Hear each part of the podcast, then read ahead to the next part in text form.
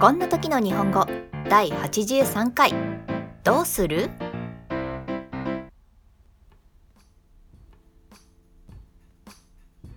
It's December already. How time flies. How are you going?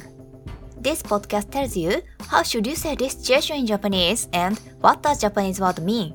Let's keep studying Japanese with me. こんにちは、めぐみです。もう12月ですね。早い。皆様、お元気にしていますか？この配信では、こんな時、日本語では何て言うの？この日本語の意味は何？といった疑問に答えています。なるべく簡単なフレーズで、自然な日本語で伝えるようにしていますので、一緒に勉強頑張っていきましょう。第83回目に紹介するのは、これから先の予定を聞きたい時の表現です。例えば、こんな時。あなたはカラオケに誘われました。2時間飲み放題付きで歌って、すっきり。店を出た直後。そういえば、これからの予定は決まっているのかな？と疑問に思います。そして、それを友達に尋ねようと思いました。そんな時、日本語でどう言えばいいのでしょうか？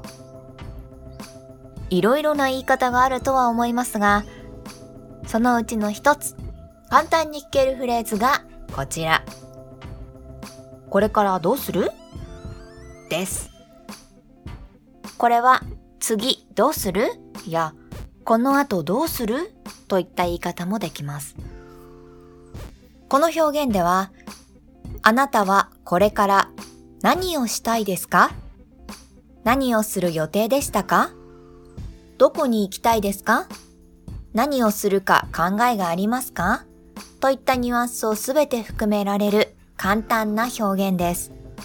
逆にこう聞かれた場合には自分が考えていたプランやしたかったことを伝えてあげることでスムーズに会話が成り立ちます。もちろん、どうする予定だった？と聞き返すのも OK です。これからの予定、相手の気持ち、そういったものを総合的に一言で聞き返せる便利な表現なので、ぜひ覚えて使ってみてください。